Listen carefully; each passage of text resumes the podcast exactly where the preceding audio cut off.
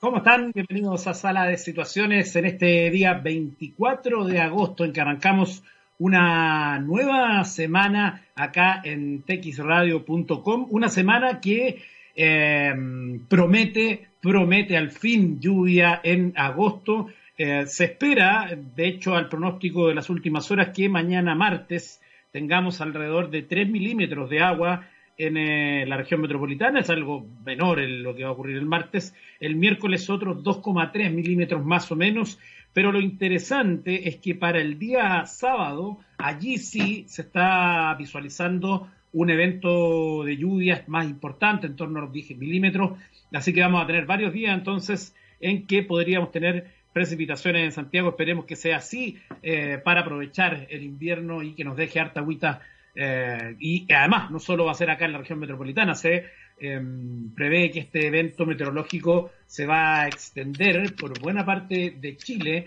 De hecho, la mm, Dirección Meteorológica de nuestro país ha, generado una alerta, un aviso em, que habla justamente de este tema. Son em, varios los avisos meteorológicos que hablan, por ejemplo, de tormentas eléctricas ocasionales en la región de Antofagasta, precipitaciones y vientos de intensidad normal en la zona central, viento de intensidad normal a moderado en la zona central y en los valles, y también nevadas de intensidad normal a moderada en la cordillera de la zona norte.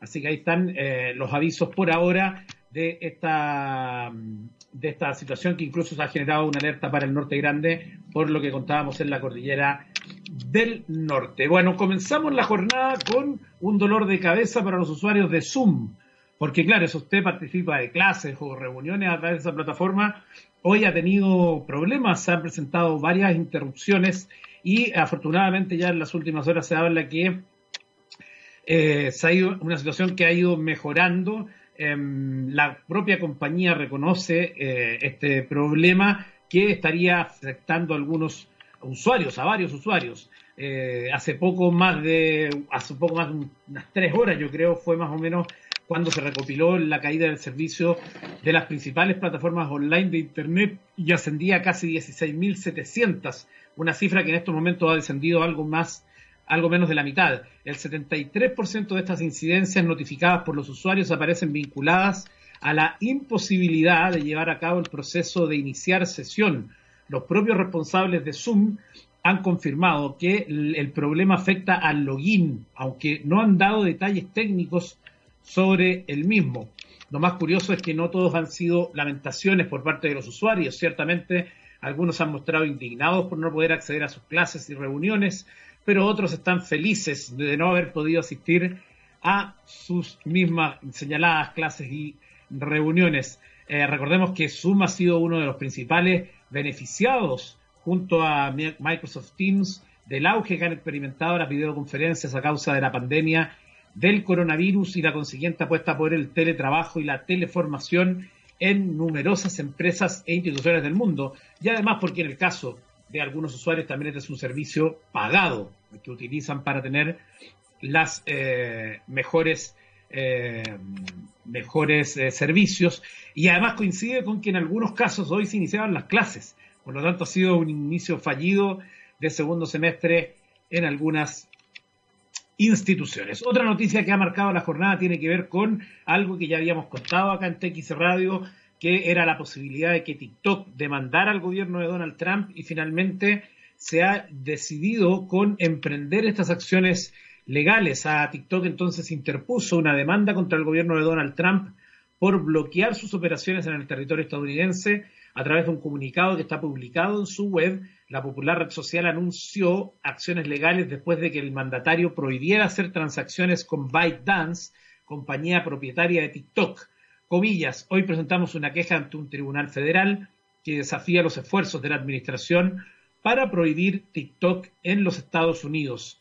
Se trata, desde luego, de un movimiento que desafía la autoridad del mandatario, quien no ha detenido sus ataques contra la red social en las semanas recientes. Según Estados Unidos, China podría influir en la población estadounidense a través de TikTok, lo cual representa un riesgo para la seguridad nacional. El gobierno teme que el Partido Comunista Chino use datos recopilados en la plataforma para influenciar a la población según sus intereses. Ahí está entonces la nota que hoy está en varios portales de em, tecnología que hablan entonces sobre esta nota de TikTok. Vamos a hablar también de WhatsApp por un minuto porque la versión nueva de WhatsApp que se está liberando, perdón que se me cayó el cable del computador aquí, eh, que se está liberando en, eh, las últimas horas, em, trae o se destaca por parte de la gente de Firewire que viene con una mejora que ya se había anunciado también para el buscador.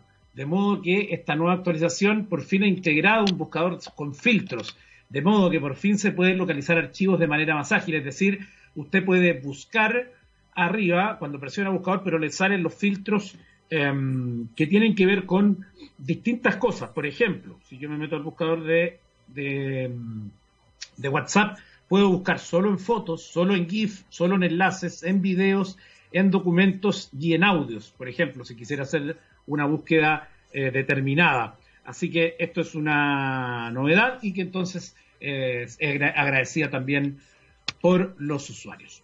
Bueno, la semana anterior hablábamos de la actualización de Windows 10 que cada, como cada mes eh, lanza em, un parche de seguridad con distintas novedades respecto a las vulneraciones. La semana pasada hablábamos incluso de el antivirus que ahora trae la complicación de desinstalarlo eh, de manera manual, sino que en la caso que uno contrate uno, eh, inmediatamente al, activar el nuevo o el pagado, se desactiva automáticamente el de, Microsoft eh, Defender.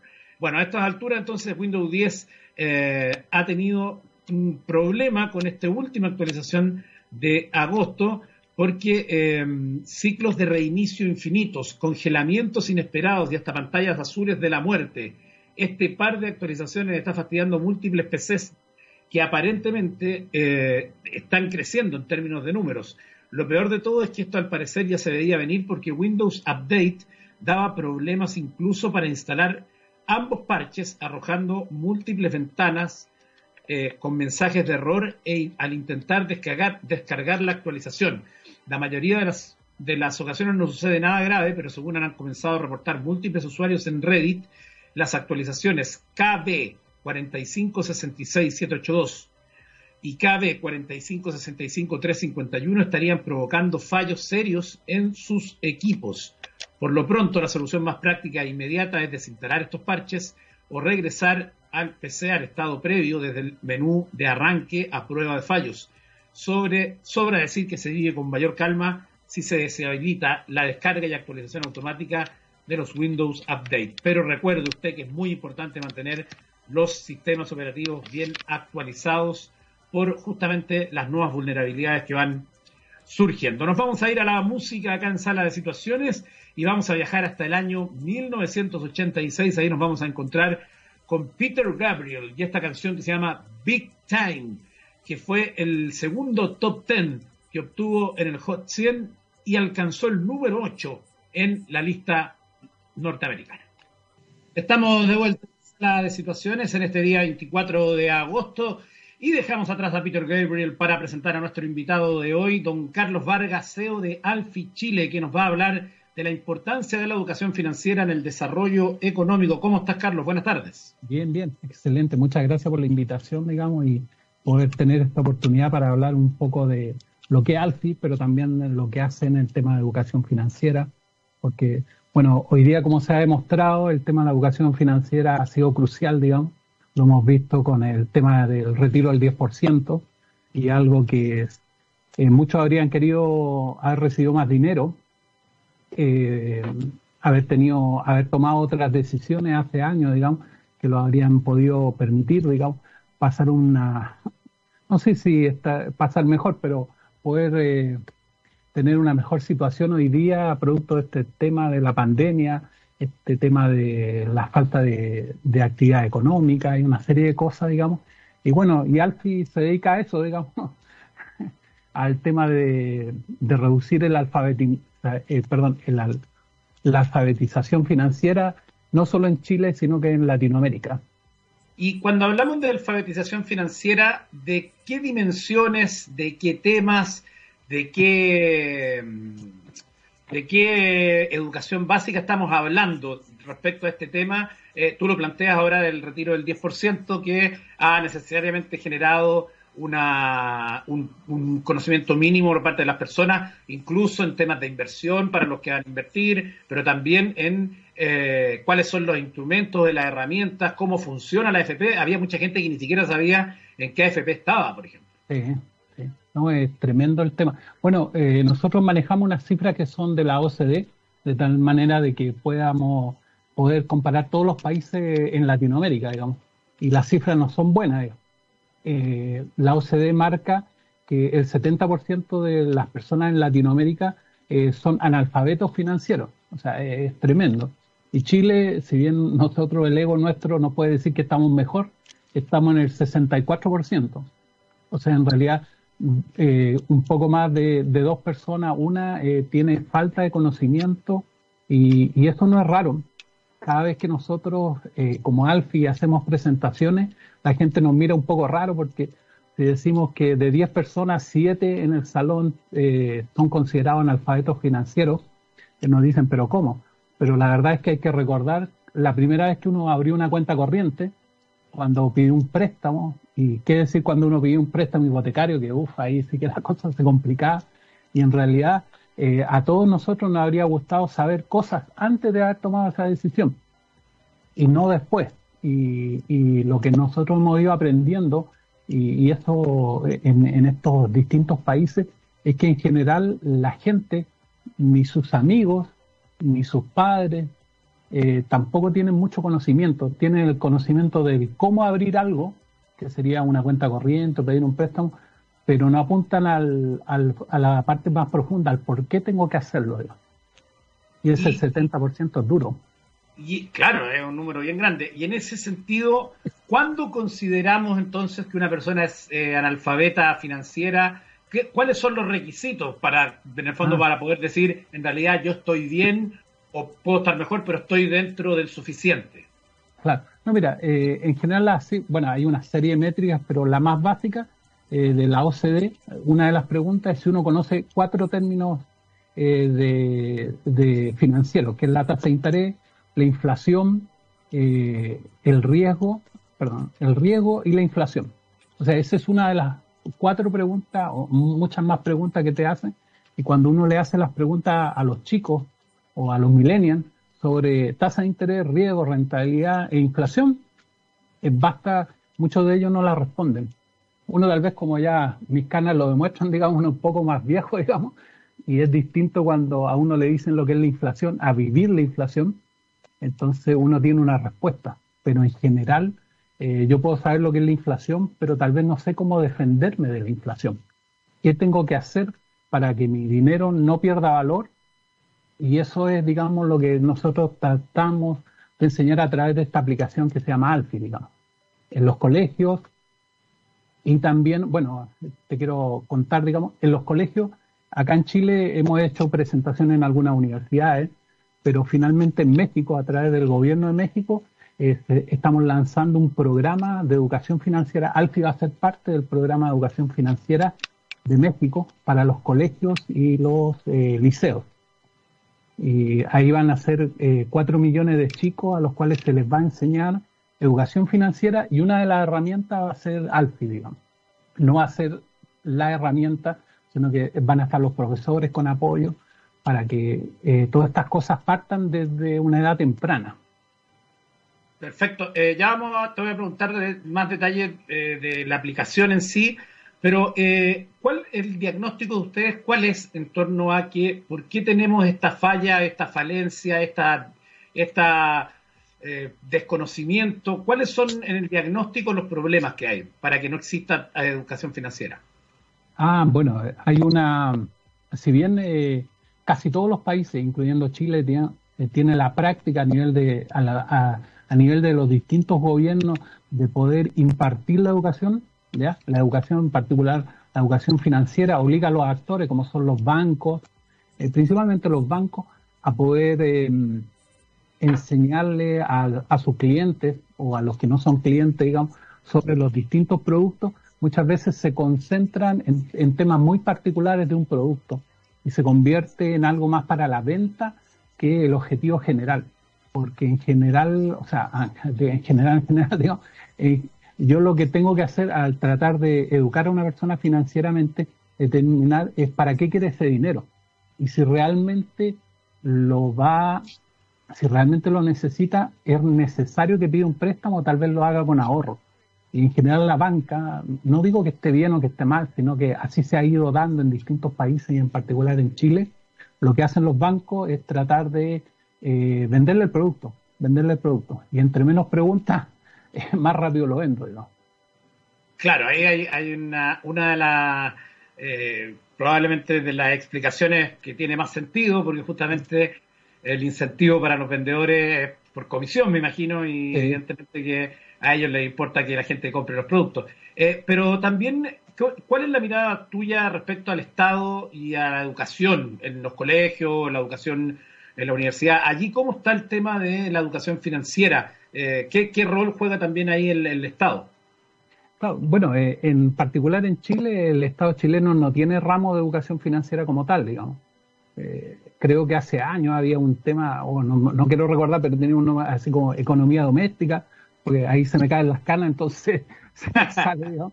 No, pero yo no pasé economía doméstica, lo que pasa es que también hice clases en la universidad y en general me pasa, digamos, que el tema de educación financiera se le hace mucho a los chicos que están estudiando ya sea ingeniería comercial, administración de empresas, pero al resto, a los ingenieros que mueven el país, digamos, a los médicos, no pasan estas materias. Y estamos hablando solamente de las universidades, pero debería ser un poco más abajo, digamos, debería ser en los liceos, en los colegios, donde debería incorporarse, digamos, estas cosas, digamos.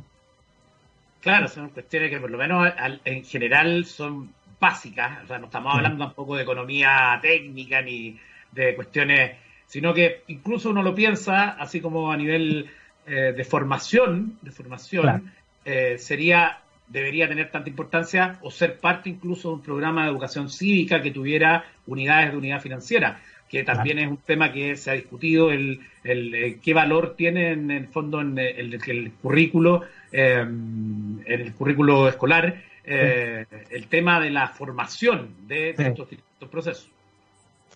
Sí, no, es fundamental. Bueno, eh, hoy, bueno, nosotros estamos a la par con países como Perú, como Argentina, en la cual en sus plataformas, digamos, no tienen, perdón, en su programa de educación no tienen el tema de educación financiera. Hoy día México recién lo está lanzando este año. En España lo tienen en algunos lugares de España, no en toda España. Entonces tampoco estamos tan atrasados como ellos, lo que sí estamos atrasados, definitivamente. ¿no? Y, esta pandemia... ¿Por qué lo hace México y no lo hace Chile, si ustedes están acá? Eh, lo hemos intentado, lo hemos intentado. Lo, que pasa es que ahí hay un tema, eh, bueno, eh, para México ah, es algo inédito lo que hicimos nosotros. Somos una startup o una fintech y en realidad somos la primera fintech o startup que logra un acuerdo con el gobierno de México. Somos los primeros. siempre nosotros nos pasaba, y yo creo que a todos nos pasa, que seguimos los pasos de otros siempre estamos, eh, el primero que fue acá, fue allá, y realmente nos vimos en México eh, siendo los primeros en hacer esto, digamos. Igual llevamos desde octubre del año pasado, no ha sido fácil, eh, pero la gente de México, principalmente la del Ministerio de Educación, están muy felices con lo que, con lo que nosotros les ofrecemos para poder, ¿cómo se llama?, reforzar su programa, lo que ya tenían pensado, digamos. Y este tema de la pandemia les dio fuerte porque necesitan herramientas online, digamos, no presenciales. Y, en el caso de, ellos, ¿cómo lo van a integrar? ¿En, qué, en qué contexto? ¿En, alguna asignatura? ¿O ¿Cómo se integra? Sí, se integra en parte de la, de la malla curricular en varias asignaturas.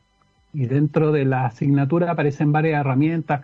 Aparece lo básico, fíjate una meta, incorpora, incorpora a un presupuesto, eh, toma ahorros, y lo que hace Alfie, por ejemplo, que es una herramienta, digamos, lo que hace es que te permite llevar eso en un ambiente virtual y hacerlos competir, y colocar las materias en este ambiente virtual, para que se equivoquen también, tomen malas decisiones y, puedan perder todo el dinero que le asignamos virtualmente ahí, digamos. Pero es bien entretenido, digamos. Perfecto. Mira, vamos a hacer una pausa musical y de regreso te voy a preguntar más específico sobre la aplicación para que nos cuente ejemplos y, por supuesto, si es que hay alguna opción de que la podamos eh, ver acá también en Chile. Vamos a irnos al año 1980. Ahí nos vamos a encontrar con Judas Priest y la canción Living After Midnight y estamos de regreso en Sala de Situaciones. Estamos de vuelta en TX Radio con un nuevo capítulo de Sala de Situaciones comenzando esta semana, la última del mes de agosto y estamos conversando con Carlos Vargas, CEO de Alfi Chile, que nos está contando entonces de la educación financiera y quedamos para la vuelta de hablar entonces de la aplicación en sí y saber dónde se puede ingresar, eh, qué cosas tiene la aplicación, que nos dé algunos ejemplos, eh, cómo se navega, lo que tú nos quieras contar, eh, Carlos. Ya, muchas gracias. Bueno, la aplicación la pueden descargar de los stores, principalmente de Android, digamos, y el de Huawei. Se llama Alfi, así que no hay problema. También la pueden descargar de la página que se llama soyalfi.com. Ahí se van a entretener, se registran y van avanzando. Aparecen varias, todo es bien animado, tiene mucho color, digamos, porque se trata de jugar. Y bueno, y uno siempre los emprendedores les cuesta contar estas cosas, pero yo las voy a contar porque realmente es como cuando uno dice cuál es la salsa secreta del emprendimiento. Y una de las salsas, eh, uno de los ingredientes, es que al final es un juego con montones de escenarios, pero los escenarios son reales. O sea, cuando tú ves una información que está ahí que te dice, no sé, eh, tal acción, por ejemplo, la acción de Codelco ha ido subiendo, efectivamente ha ido subiendo. Y los analistas eh, dicen este crecimiento, por ejemplo, es un crecimiento sostenido o hay una cierta incertidumbre. Entonces ahí le enseñamos sobre crecimiento, sobre rentabilidad, sobre incertidumbre, el riesgo, y ahí tienen que tomar la decisión, por ejemplo, de comprar o no comprar. Y, claro, cuando, cuando cometen un error y, no compran, o al revés compran algo muy riesgoso, le dicen, no, eh, podría no haber comprado, porque esta acción, por ejemplo, que es un, ejemplo, eh, va a bajar, digamos, y ahí va a perder dinero. Entonces, bien entretenido, eh, se hace un ranking que tenemos un ranking para Latinoamérica completa, digamos. Principalmente hay chicos de México, que está pues, eh, de Colombia, eh, harto en, ¿cómo se llama?, en, en, el Perú y en Chile. Nosotros tenemos 75.000 usuarios en, eh, que son usuarios recurrentes, ¿ya?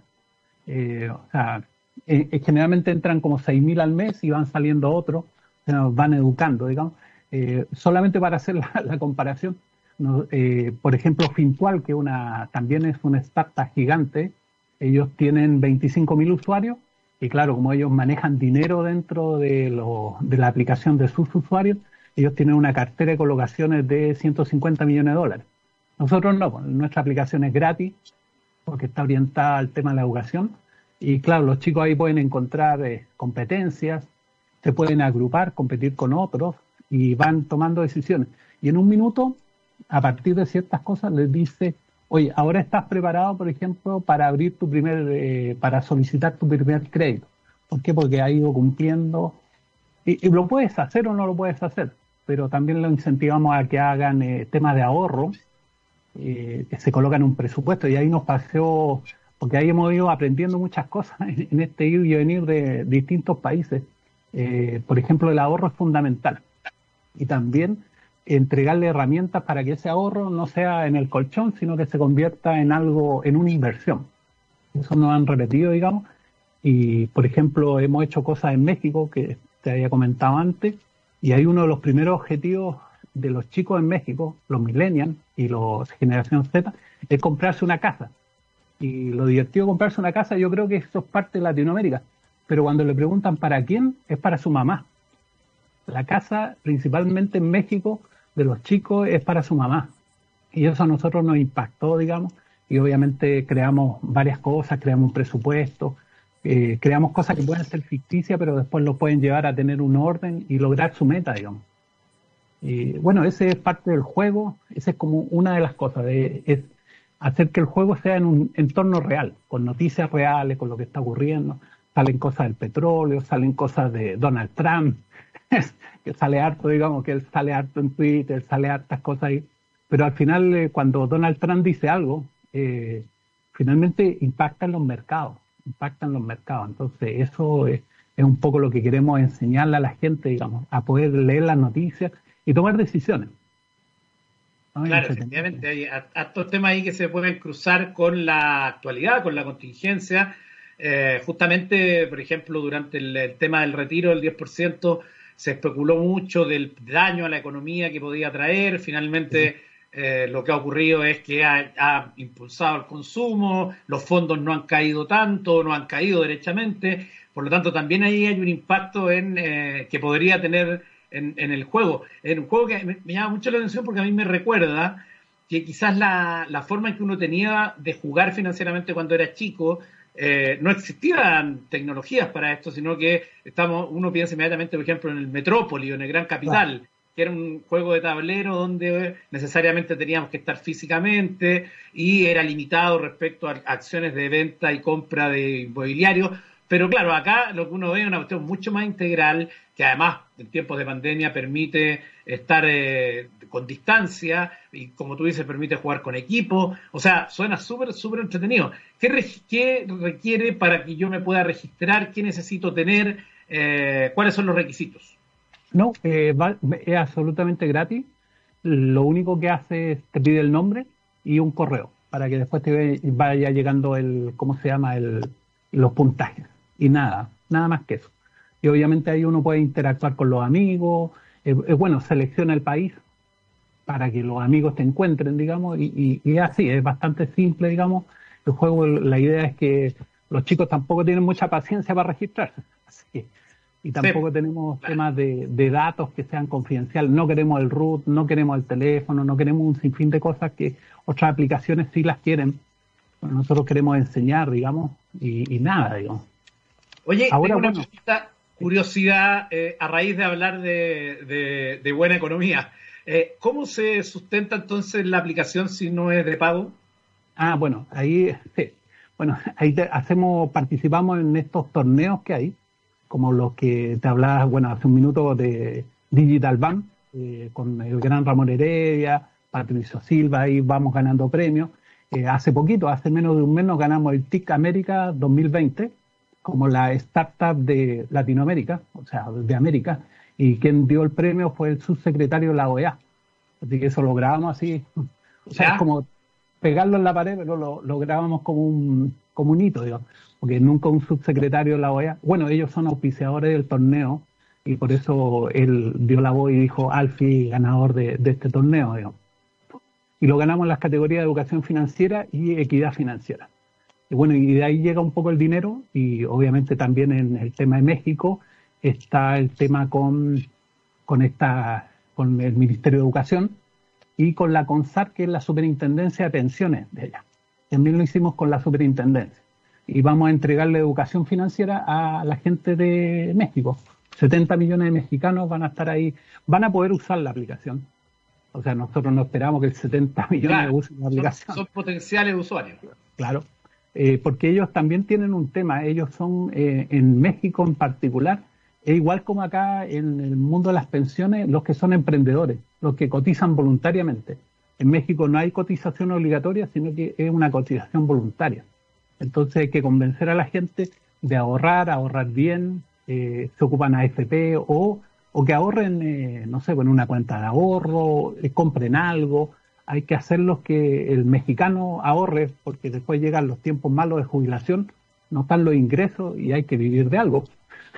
Sube la cantidad de remedios y eso, digamos, es entretenido. Bueno, acá en Chile, el 8 de septiembre partimos apoyando a la Federación de Cooperativas de Chile, de las cooperativas de ahorro y crédito de Chile, a la Federación, eh, con el tema de la portabilidad financiera.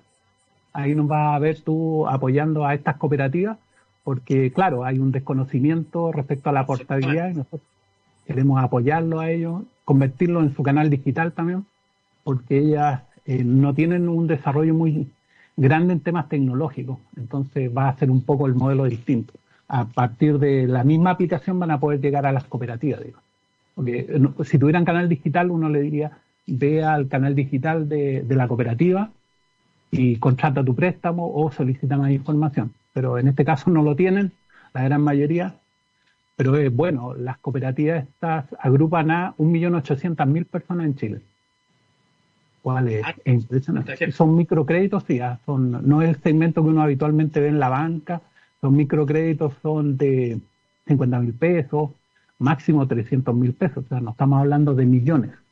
Entonces, esta forma es una buena forma de llegar sin, eh, eh, sin requerir, digamos, que la gente se mueva en la ciudad, sino que probablemente llegue a través de los nietos, los sobrinos, pero es entretenido. Claro, efectivamente. Eh, otro tema que probablemente se enfrenta al tema de la educación financiera tiene que ver con la informalidad, porque la informalidad lo que genera evidentemente es que las herramientas de la banca o las herramientas como eh, donde se mueve el sistema económico eh, no son parte de ese, de ese mundo para esas personas. Eh, el, viejo concepto de la platita bajo el colchón, ah, de los préstamos informales, de una serie de cosas que son muy distintas a las herramientas que entrega la banca y que son muchos conceptos técnicos ¿no? respecto a cómo se obtienen esos dineros, ya sea para ahorro, para inversión, para consumo. Eh, o sea, desde ya hay, una cuestión de una brecha que eh, también es interesante que ojalá de alguna forma se pudiera abordar también. Claro. Y lo que nosotros tratamos es de, bueno, con la aplicación y, los distintos materiales, hacemos webinars también. Hicimos un ciclo de webinars de cinco webinars con la con esta Federación de Cooperativas, hablamos de ahorro, ahorro emprendimiento, portabilidad financiera, transformación digital, porque también se trata que la gente confíe en el sistema financiero, digo, que conozca los distintos actores, que conozca las cooperativas. Hay mucha gente que no sabe que puede pedir un préstamo en una cooperativa o puede ahorrar, perdón, hacer un depósito y ahorrar. Eh, solamente ven los bancos, entonces cuando van los bancos y los tratan mal, ya, problema. Y entran a este sistema informal, como dices tú, este cuota a cuota, que en general bueno, tienen varios nombres bien peyorativos, digamos, pero semaneros creo que le llaman, ya, porque pasan todo, todas las semanas tu negocio, pero las tasas de interés que cobran son gigantescas. partís con 100 mil pesos y pagáis 300 y todavía estáis trayendo los 100 iniciales. Y, la idea no es que la gente no caiga en eso. ¿no? Claro, efectivamente. Bueno, igual ahí también eh, quizás eh, alternativas como el financiamiento colectivo, que ha tenido tanta fuerza en el mundo, puede ser una forma de incorporarlo en, la, en, este conocimiento también para las personas que pueden también optar a este tipo de financiamiento y evitar las usuras de, de los irregulares. Sí, sí. Bueno, una de los dirigentes, la gerente de la federación, ella decía, eh, un, su llamado era a crear cooperativas nuevas, a que la gente se uniera, uniera su ahorro, su talento, de tal manera de llevar a cabo un proyecto, el que fuera, digamos. Eh, porque al final todos tienen las mismas capacidades, voto también, no incorporarse a una empresa, porque en realidad estaban en el, emprender. Un poco lo que tú decías, juntemos dinero y hagamos algo y, así lo hacemos mejor, digamos. Es, un, sistema cooperativista, digamos. Claro, eh, por ejemplo, en el mundo de la leche hay, hay varias cosas que están funcionando bien en ese sentido. Eh, Carlos, finalmente nos gustaría que invitara entonces al público a dónde tienen que ingresar para buscar esta aplicación, si tienen dónde eh, obtener más información. Ah, bueno, eh, la página es soyalfi.com y nos pueden encontrar también en las redes sociales como Alfi o Alfi o Soy Alfi, digamos, en Facebook. En, nosotros publicamos harto en Facebook, tenemos harta información de clases que les pueden servir, digamos, de expertos que hemos ido recopilando a, a lo largo del tiempo, digamos, y hay hartas lecciones. Y, lo que nos pasa muchas veces con los chicos es cuando dicen, pero es que eso ya lo escuché y lo volví a escuchar. Entonces, pero es como el cuento de la mamá que le dice, ponte el chaleco que te va a resfriar, ponte el chaleco que te va a resfriar. Porque al final no te lo pones y te resfría. Y son cosas que son tan importantes que te la van a repetir una y otra vez, una y otra vez. Crea un plan, crea un objetivo. Y la idea es que tengamos a toda la gente, digamos, con menos deuda, si pagas menos, si tomas un crédito con una tasa, si tienes que tomar un crédito, tómalo con la tasa más baja, porque eso te va a dar un, eh, te va a dar más dinero, tu sueldo va a ser más alto, porque vas a tener que pagar menos. Y eso obviamente te va a dar un estándar de vida mejor, no vas a tener morosidad.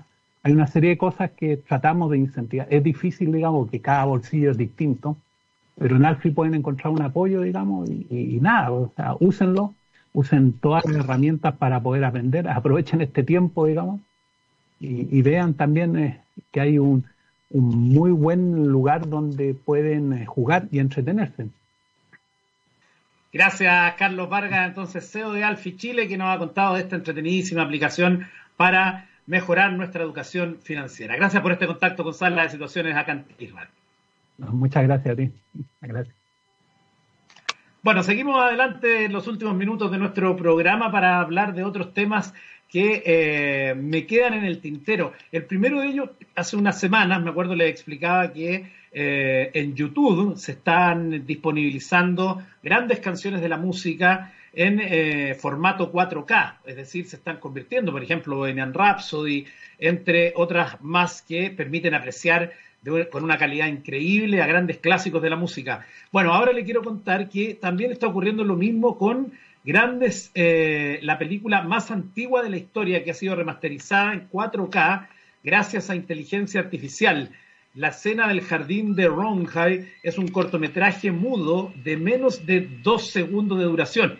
Escuchó usted, rodado a 12 fotogramas por segundo, no destaca a nivel artístico, pero sí desde el punto de vista histórico, porque esto fue rodado en 1888, cuando Scotland Yard estaba a la caza y captura de Jack el Destripador, y tres años antes de que Edison presentara su kinetoscopio y siete años antes que los hermanos Lumière hicieran lo propio con el cinematógrafo, lo que lo convierte en la primera película jamás rodada. Ahora un ingeniero de software llamado Denis Shiryev ha recurrido a la inteligencia artificial para remasterizar esta película primigenia. Tuvo que trabajar con solo 20 fotogramas que se descargó gratuitamente desde la página web del Museo de Ciencias Británicos, que guardaba copias desde que restaurase los negativos originales en la década del 30. A partir de ese momento, Chiryayev, director del producto de una compañía dedicada a este clase de encargos, empezó a alinear los fotogramas para que los actores aparecieran en posiciones constantes en todos ellos y aplicó un algoritmo de estabilización. La consistencia en el paso de un fotograma a otro se salvaguardó también ajustando el brillo. Además de eso, mejoró la imagen, arregló parcialmente los daños provocados por la exposición solar, aplicó tecnología de restauración facial para dotar de más detalles al rostro de los actores y utilizó redes neuronales para añadir fotogramas intermedios hasta sumar un total de 250, lo que añadió fluidez al movimiento y mejorar la resolución hasta los 4K.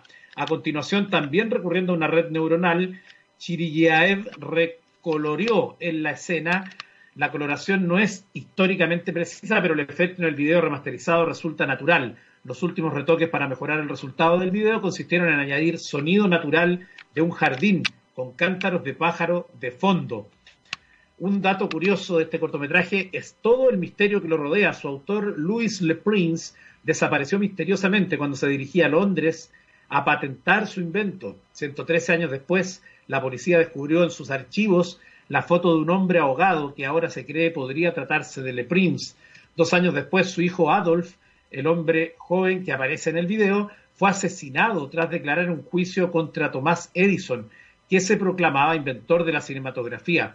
Edison terminó ganando el juicio, pero no se libró de que algunos le señalaran como responsable de la muerte de alguno o ambos de los Le Prince. Así que ahí está, ya lo sabe, esto está, está disponible en YouTube. Usted pone The Oldest Recorded Video y ahí le va a aparecer entonces Room High Garden Scene, Inglaterra 1888. Ya lo sabe, lo puede ver en YouTube cómo se trabajó. De dos fotogramas a 250 se, eh, se ajustó, se arregló el brillo, coloreado, audio, increíble el desarrollo. Bueno, hablando de inteligencias artificiales, Facebook quiere desarrollar justamente inteligencias artificiales capaces de recordar todo por nosotros. Un robot tipo Rumba construye un mapa de nuestra, de nuestra casa recorriéndola hasta que se choca con algo, docenas o cientos de veces. Es funcional para el tipo de tarea que realiza y no requiere de mucha potencia de procesamiento para recordar y comprender los espacios y sucesos que ocurren en nuestros hogares y oficinas requiere ir un paso más allá. El pasado viernes Facebook hizo público un nuevo proyecto de investigación en inteligencia artificial que pretende revolucionar la forma en que ésta afecta a nuestra vida cotidiana. Y todo gracias a un simulador de sonido y una herramienta de mapeo de interiores.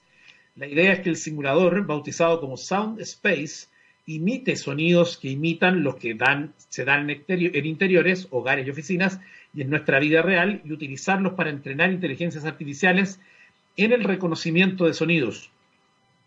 Comilla, esto significa que una inteligencia artificial ahora puede responder a la orden de ve a buscar el teléfono que suena y no solo algo tipo ve hacia el teléfono que está a 10 metros al suroeste de tu posición actual.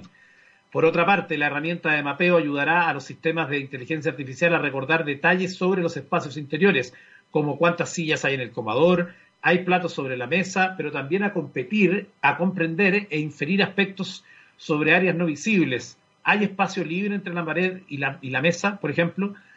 Bien, pero ¿qué tiene esto de revolucionario? La clave, según Mike Shortbreath, director de tecnología de Facebook, es que siempre se puede construir estos sistemas, puedes ayudarte a recordar partes importantes de tu vida y además pueden hacerlo viendo el mundo desde nuestra perspectiva. Confía en que en una etapa inicial estas creaciones permitan desarrollar productos como un par de gafas inteligentes capaces de recordarnos en qué lugar de la casa hemos dejado las llaves o si le habíamos echado ya o no azúcar al café las gafas inteligentes no han terminado hasta ahora de consolidarse en el mercado.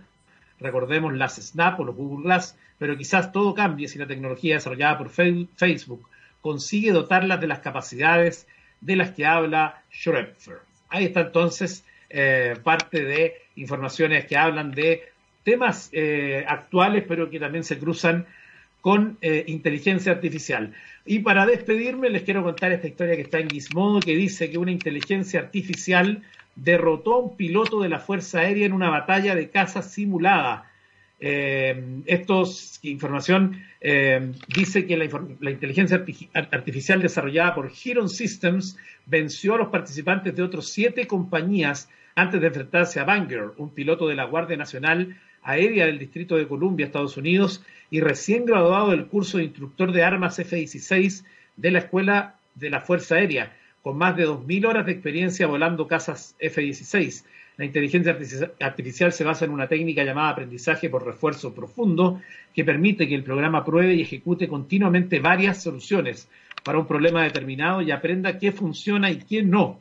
Otros participantes en el concurso fueron Aurora Flight Science, Epi Science Georgia Tech Research Institute, Lockheed Martin, Perspecta Labs y eh, Tex. Según Air Force Mag, la inteligencia artificial estaba sujeta a ciertas restricciones. Estaba restringida a volar dentro de los límites realistas de la Fuerza G y junto con Banger solo se les permitía disparar su cañón Vulcan M61 simulado, no misiles aire-aire. Pero el piloto artificial tenía otras ventajas, como la capacidad de tomar decisiones en microsegundos y el conocimiento de todas las variables del sistema del ordenador, mientras que Banger usaba un visor de realidad virtual y operaba en un simulador, no en un avión real. Historias de inteligencia artificial con las que nos queríamos despedir en este capítulo de Sala de Situaciones acá en TX Radio y nos vamos a ir con la música de Jimi Hendrix y la canción de Voodoo Child. Nos vemos mañana en texradio.com.